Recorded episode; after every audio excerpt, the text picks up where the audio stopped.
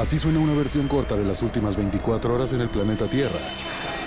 La conversación del mundo, aquí, en el Brief, con arroba el Che Arturo.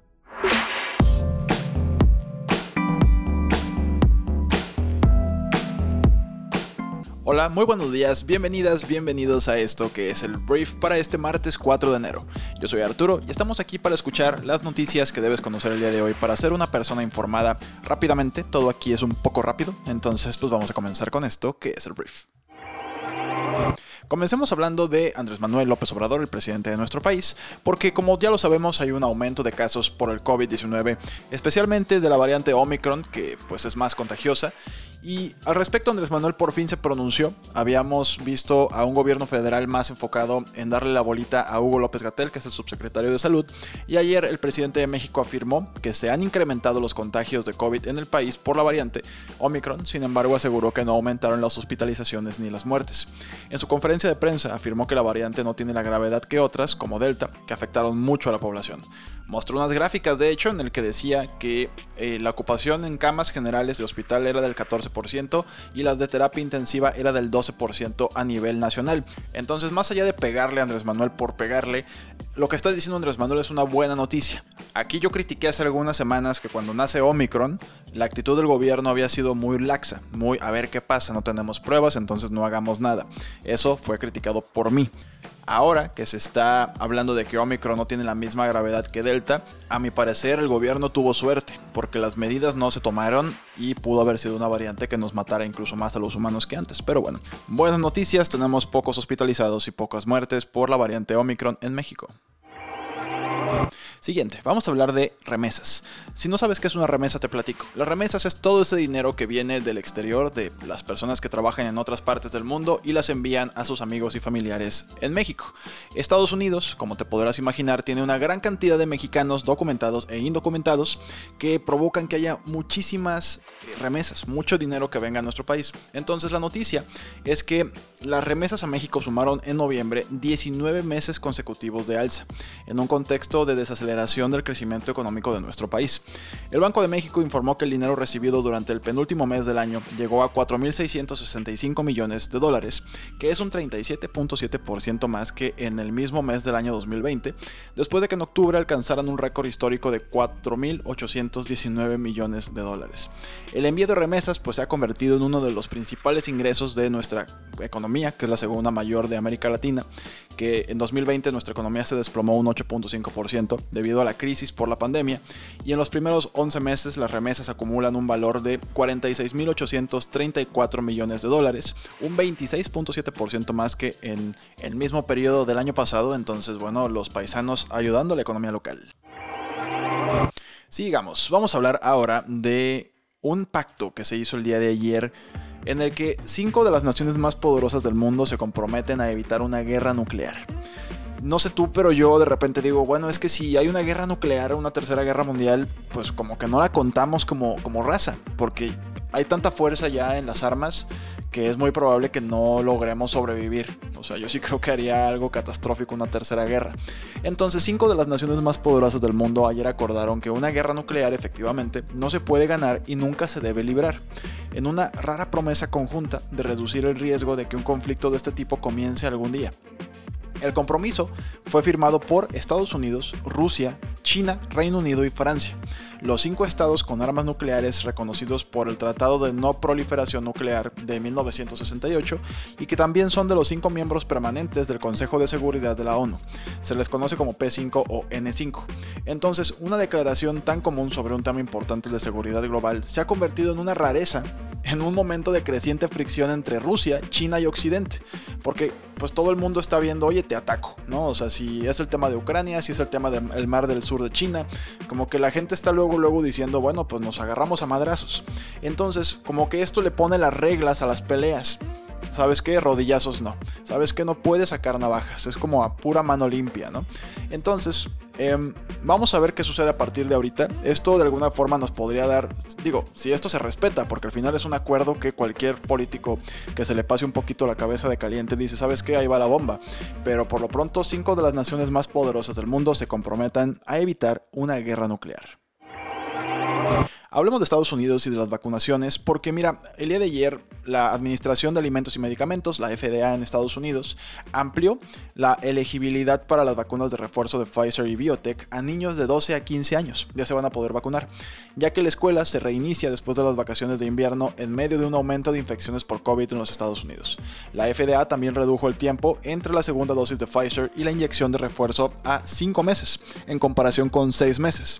Todo esto como parte de una campaña de aceleración de las eh, vacunas de refuerzo, las famosas boosters en inglés, y esperamos que les funcione Estados Unidos porque están aumentando mucho los casos por allá. Vamos a hablar de riquezas, vamos a hablar de dinero, porque los más ricos del mundo están aumentando un 30% su patrimonio en el último año. Cuando se habla de desigualdad, pues se corre el riesgo de mirar hacia abajo y no tanto hacia arriba. Vemos más a los pobres que a los ricos. Sin embargo, pues la cuerda se está tensando sobre todo por el flanco más alto de la distribución.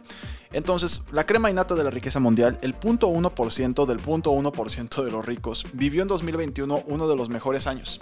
Con las bolsas disparadas y los mercados inmobiliarios en máximos, las 20 mayores fortunas del mundo vieron crecer su patrimonio conjunto en 500 mil millones de dólares, casi un 30% más. El cetro, la corona de la persona más acaudalada del planeta, cambió de manos en 2021. El fundador de Tesla, Elon Musk, rebasó al fundador y propietario del 10% de Amazon, Jeff Bezos, gracias al estirón bursátil del fabricante de coches eléctricos. Las acciones de Tesla se han disparado en un 50% el año pasado y acumulan dos ejercicios consecutivos de ganancias abultadas, y eso pues tiene traslación directa en la riqueza del empresario de origen sudafricano, que a pesar de que ha vendido muchas acciones recientemente, aún mantiene el 17% del capital de la empresa con sede en Austin, Texas. Entonces, los más ricos del mundo aumentan 30% su riqueza en 2021. Hablemos de Brasil porque Brasil tuvo un sustito el día de ayer, en la madrugada del día de ayer, porque su presidente, el odiado Jair Bolsonaro, fue hospitalizado de urgencia para tratar una posible obstrucción intestinal, fue lo que informó la prensa local. Bolsonaro tiene 66 años y recibió una puñalada en el abdomen durante la campaña presidencial del año 2018 y fue trasladado al hospital Vila Nova Star en Sao Paulo tras aterrizar procedente de Santa Catarina, que está en el sur de Brasil, donde pasó las vacaciones de fin de año según TV Globo y varios medios. Su médico, que se llama Antonio Luis Macedo, dijo que habrá diferentes estudios médicos para confirmar que haya una obstrucción intestinal y Bolsonaro ya había sido ingresado a mediados de julio para ser tratado por esta misma enfermedad o este mismo mal, porque realmente no es una enfermedad, y en esa ocasión permaneció cuatro días en el hospital. Entonces la apuñalada al parecer le está causando todo esto en el mediano largo plazo y pues la verdad esperamos que esté bien, pues no le puedo desear el mal a Jair Bolsonaro, a pesar de que sea muy tonto. Hablemos del príncipe Andrés de Inglaterra. Mira, el príncipe Andrés de Inglaterra tiene muchos años demandado por una mujer llamada Virginia Giffre que lo acusa de haber sido eh, abusada sexualmente por él cuando ella era una menor. Entonces ha habido pues una negación obviamente permanente por parte del príncipe Andrés, la corona británica no dice nada y ayer pasó algo que podría ya terminar con este juicio. La justicia de Estados Unidos hizo público un acuerdo confidencial firmado en 2009 según el cual el fallecido magnate Jeffrey Epstein, que es un reconocido pedófilo, pagó 500 mil dólares a Virginia para que abandonara sus acusaciones por supuestos abusos sexuales cuando ella era menor. Documento que los abogados defensores del príncipe esperan que sirva para ya desestimar el caso en contra de él. El pacto extrajudicial que hasta ahora permanecía bajo secreto establece que se desestimará cualquier acción legal por parte de Giffre contra Epstein y contra otros potenciales acusados en la presunta trama de tráfico sexual de menores por la que el multimillonario fue investigado y que investiga un juzgado de Nueva York. Entonces, esa cláusula, aunque no menciona al príncipe Andrew o Andrés, podría blindar al príncipe acusado en un tribunal de Nueva York de haber mantenido relaciones sexuales con ella cuando ella aún era menor en una de las mansiones de Epstein. Entonces la gente ya habla de que pues seguramente el juicio iba muy mal para el príncipe Andrew, porque ya para andar diciendo de que oye, ese papel ya me exonera a mí aunque haya sido culpable, ya estamos hablando de algo bastante, bastante turbio, ¿no? Entonces aquí lo que quieren ah, evitar es que vaya a tener que ir a juicio esto y que el príncipe Andrew vaya a tener que llegar pues a, presentarse a un juicio por algo tan escandaloso como pues una acusación de abuso sexual que involucra pues a un príncipe de la corona británica. Entonces veremos qué sucede a partir de aquí. Hablemos de música y vamos a hablar del señorón David Bowie, que en paz descanse, porque bueno, ayer Warner Music adquirió los derechos de publicación musical a nivel global del catálogo de canciones de David Bowie, y todo esto lo hicieron por un monto de más de 250 millones de dólares. El acuerdo pues ya había estado en proceso durante varios meses y comprende canciones de los 26 álbumes de estudio de Bowie, su reciente lanzamiento póstumo Toy, ambos LP de Teen Machine y singles únicos de bandas sonoras y otros proyectos. Es una buena compra por parte de Warner Music y me imagino le van a sacar pues mucho dinero, pues por eso lo compraron.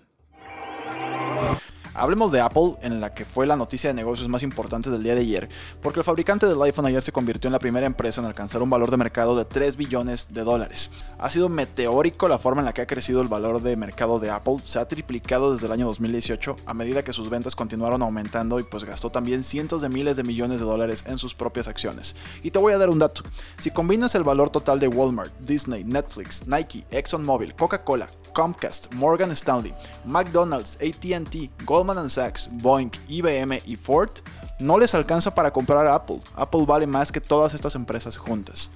Entonces es impresionante. Ahí nada más una aclaración. Billones, por alguna razón, se traducen al inglés como trillions. Entonces si tú leíste la noticia en inglés decía 3 trillion dollars.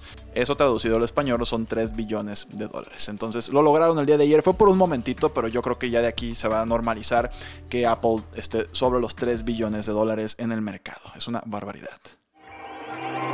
Antes de irme te voy a dar mis dos recomendaciones del día en Briefy, que Briefy es nuestra plataforma que mejora rápidamente las habilidades para que impulses tu negocio con conocimiento corto, simple y aplicable. Ahí vas a poder encontrar muchos podcasts y lecturas cortas para poder mejorar en tus habilidades de marketing, de ventas. Vas a poder leer tendencias, leer libros en cuestión de minutos y bueno, parte de todo esto en el contenido nuevo para el día de hoy hay un artículo que te recomiendo mucho que se llama Cómo las marcas pueden entrar en el metaverso. Cómo las marcas deberían dar sus primeros pasos en este mundo qué es incluso el metaverso si todavía no estás muy bien informado.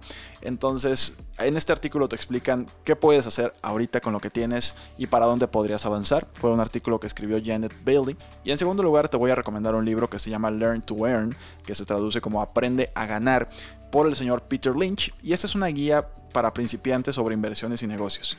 Ofrece a los inversionistas novatos información sobre la historia del capitalismo y muchos consejos sobre cómo elegir inversiones y acciones. Te lo recomiendo muchísimo también que vayas a leerlo o escucharlo este resumen. Y como pilón hay una tendencia que publicamos que se llama ¿Qué tan grande quiere ser Apple en la industria del streaming? Muy interesante artículo que te explica cómo Apple realmente está utilizando el Apple TV o su plataforma de streaming como relaciones públicas. Está interesantísimo. Entonces, bueno, para poder consumir cualquiera de estas lecturas o podcasts, tienes que estar suscrito a Briefy. Pero puedes probar nuestra plataforma descargando nuestra aplicación móvil y ahí te va a dar las instrucciones para que comiences a utilizarla durante 30 días totalmente gratis. Esta es una herramienta que está fabricada también para equipos, entonces si te interesa implementarla en tu negocio como una forma en la cual puedes capacitar a tu equipo directivo constantemente y en poco tiempo, nos puedes contactar en hola.briefy.com. Pero bueno, te agradezco mucho que me hayas escuchado el día de hoy. Gracias por estar aquí, por compartir este podcast y nos escuchamos el día de mañana miércoles en la siguiente edición de esto que es el brief. Yo soy Arturo. Adiós.